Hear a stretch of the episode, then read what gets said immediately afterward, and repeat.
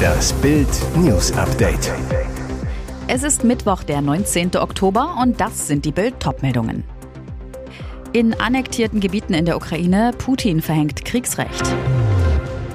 Plötzlich gibt der Russengeneral Schwäche zu.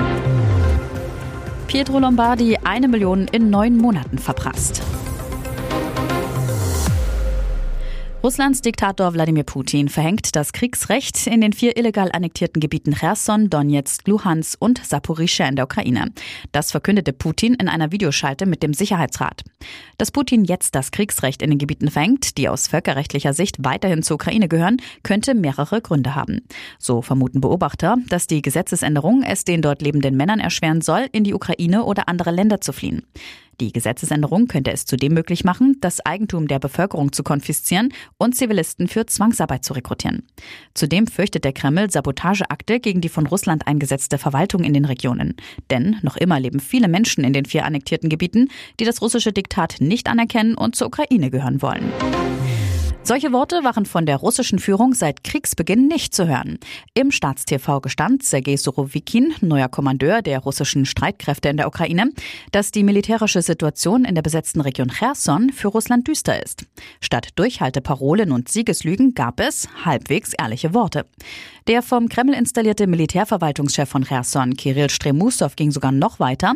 Er erwartet einen unmittelbar bevorstehenden Angriff der ukrainischen Armee auf Cherson, ruft die Bevölkerung auf, die Stadt zu verlassen. Auch von ihm sind keine Siegesparolen zu hören. Man werde Cherson bis zum letzten Mann verteidigen. Die Frage ist, warum zeigen die Russen plötzlich Schwäche? Militärlügen gefährden Kriegsmoral.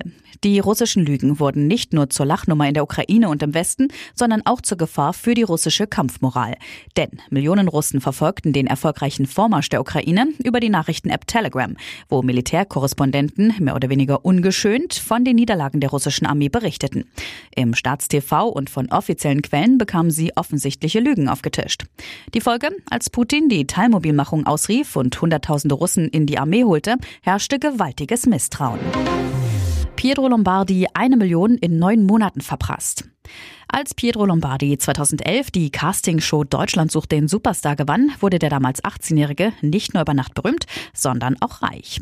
Doch genauso schnell wie die Kohle auf seinem Konto war, war sie später oft auch wieder weg. Direkt nach dem DSDS-Sieg, ich glaube so nach drei oder vier Wochen, war die erste Million da. Erinnert sich Pietro in seiner neuen Doku Pietro Lombardi Familie, Glaube, Liebe. Plötzlich reich, eine Situation, die Pietro zuweilen ganz schön überforderte und Dinge tun ließ, über die er heute nur noch den Kopf schütteln kann. Der Höhepunkt seiner Protz- und Verprasszeit liegt laut Pietro noch gar nicht so lange zurück. 2019, da hatte ich meine ganzen Hits gehabt, Phänomenal, Senorita, alle hintereinander. Da habe ich es geschafft, eine Million Euro in neun Monaten auszugeben. Er habe unter anderem Urlaube spendiert. Ich war so dumm. Ich war im Urlaub mit meinen Jungs. Ich habe noch nie Alkohol getrunken, aber da wollte ich cool sein und habe für 50.000 Euro für den ganzen Club Alkohol bestellt. Und ich habe Fanta getrunken. Verdacht auf illegales Rennen, ausgebremst, Protzkarren in Berlin beschlagnahmt. Wieder Protzkarrenalarm, wieder Großeinsatz für die Polizei. Am Dienstagabend wurde eine Gruppe Männer in bunten Sportwagen gestoppt. Der Verdacht, ein illegales Rennen mitten in der City. Wie die Polizei auf Anfrage mitteilte, meldeten sich gegen 17.25 Uhr Anwohner aus Mariendorf und nahe Tempelhofer Damm, gaben an, dass sich mehrere Fahrzeuge ein Rennen lieferten. 25 Autos sollen über die Straßen gebrettert sein, quer durch den Feierabendverkehr. Wohl als Teil einer Hochzeitsgesellschaft. Darunter ein McLaren, ein Lamborghini, ein Audi R8 und ein Buick Riviera. Die Polizei konnte sechs Fahrzeuge identifizieren und stoppen, in den Edelkarossen zwei 24-Jährige sowie vier weitere Fahrer. Kontrolle.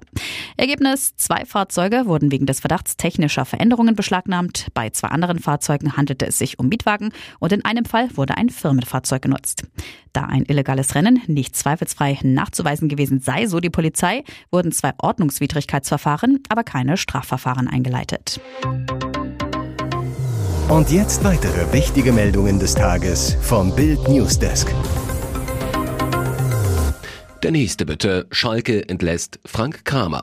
Nach nur dreieinhalb Monaten im Amt muss der erfolglose Trainer seinen Hut nehmen. Manager Ruven Schröder und Sportvorstand Peter Knebel haben nach dem desolaten 1 zu 5 im DFB-Pokal in Hoffenheim bis tief in die Nacht konferiert. Der Mannschaft wurde die Entscheidung vor der Abfahrt zurück nach Gelsenkirchen bereits mitgeteilt. Eigentlich wollte Königsblau auf Konstanz auf der Trainerposition setzen, doch zu dramatisch ist die sportliche Situation. In der Bundesliga rangierte S04 auf Platz 17, dazu jetzt das Pokal aus. Ein Nachfolger steht noch nicht fest.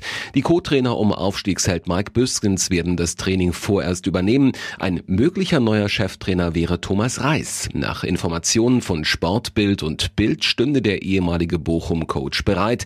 Zwar weiß natürlich auch er um die Schwierigkeiten, die beim viertgrößten Fußballclub der Welt herrschen, wirtschaftliche Not und ein Kader, der seine Bundesliga-Tauglichkeit nur in kurzen Phasen dieser Saison unter Beweis stellen konnte. Doch Reis traut sich die Aufgabe zu. Leere Regale bei Schokolade, Cornflakes und Cola. Der Preiszoff zwischen Lebensmittelfirmen und Händlern sorgt jetzt für leere Regale in Deutschlands Supermärkten. Bei fast allen großen deutschen Ketten fehlen Markenprodukte, berichtet das Handelsblatt. Grund wegen der massiv gestiegenen Herstellungskosten verlangen die Lebensmittelhersteller höhere Preise von den Supermärkten. Die sind aber vielfach nicht bereit, die Preise zu zahlen, lassen die Regale lieber leer. Händler wie Edeka sprechen von Wucher, unter anderem betroffen Rittersport und Coca-Cola. Welche beliebten Produkte auch noch fehlen, lesen Sie auf Bild.de. Ihr hört das Bild News Update mit weiteren Meldungen des Tages. Erster Kita droht Schließung wegen Energiekosten. Jetzt wird schon bei den Jüngsten gespart. Um Energiekosten zu reduzieren, überlegt die Gemeinde Oberschöner nahe Freiberg als erste sächsische Gemeinde eine Kita dicht zu machen. Die 16 Kinder, die hier betreut werden, könnten von November bis April auf andere Kitas verteilt werden. Das teilte Bürgermeister Rico Gerhardt über die Gemeinde-Homepage mit. Die geringe Kinderzahl steht in keinem Verhältnis zu den Kosten, so Gerhard. Deshalb müsse nun überlegt werden, die Kita zu schließen. Die Betriebskosten aller Einrichtungen würden zusammengerechnet und bei den Elternbeiträgen angewandt. Jede Steigerung oder Senkung wirkt sich für alle Eltern aus. Ob es dann tatsächlich zu einer Wiedereröffnung im April kommen würde, unklar. Einige Eltern hätten nun wohl angekündigt, ihre Kinder im April nicht schon wieder umzumelden. Pokalskandal in Mannheim. Stadionsprecher widmet Aufstellung totem Neonazi. Vor der Partie zwischen Waldhof und Nürnberg widmet Mannheims Stadionsprecher Stefan Christen vor 17.700 Zuschauern dem am Sonntag verstorbenen Rechtsextremisten Christian Hehl die Aufstellung der Gastgeber. Christen, seit über 20 Jahren am Mikro, soll gesagt haben, das ist nur für dich, Christian Hehl. Hehl war eine bekannte Figur der Neonazi-Szene in Deutschland. Wegen Drogenhandels, illegalen Waffenbesitzes und Gewaltdelikten war er mehrfach vorbestraft. Zwischen 2014 und 2019 saß er für die NPD im Mannheimer Stadtrat. Zwischen 2014 und 16 hatte er Stadionverbot beim SV Waldhof, weil er zur Gewalt gegen die Polizei aufrief. Waldhof-Geschäftsführer Markus kommt zur Rheinpfalz. Diese Aktion war mit dem Verein nicht abgestimmt. Ich möchte klarstellen, dass dieses Gedankengut nicht der Haltung des SV Waldhof entspricht. Hier ist das Bild News Update. Und das ist heute auch noch hörenswert. In Deutschland geht die Post nicht ab. Bundesweit beschweren sich Bürger über verspätete oder nicht zugestellte Briefe. In manchen Gebieten kommt die Post seit Wochen gar nicht mehr. Die zuständige Bundesnetzagentur in Bonn verzeichnet in diesem Jahr bisher 20.421 Beschwerden, davon knapp 11.500 im dritten Quartal. Dabei sei der September noch nicht gänzlich ausgezählt, so Pressesprecherin Marta Mituta. Zum Vergleich, in 2021 waren es insgesamt nur 15.118. In Berlin melden fast alle Bezirke Probleme bei der Briefzustellung. Teilweise sei seit sechs Wochen keine Post eingetroffen. Auch in Gemeinden in Baden-Württemberg und Bayern kommen seit Wochen keine Briefe mehr an. Alexander Edenhofer, Sprecher Deutsche Post DHL Group. Leider müssen wir Probleme vor allem in der Briefzustellung in manchen Regionen einräumen. Grund sind deutlich höhere Personalausfälle aufgrund von Corona-Infektionen. In manchen Gebieten gilt laut Edenhofer das Corona-Notfallkonzept. Dieses sieht unter anderem vor, dass bei einer werktäglichen Zustellung die Haushalte nur jeden zweiten Werktag Briefe erhalten. Ganz in weiß, aber mit ihrer Jacke in Camouflage. Hochzeit direkt hinter der Frontlinie bei Cherson im Süden der Ukraine. In einem Wald gaben sich eine ukrainische Soldatin und ihr Kollege ihr Ja-Wort.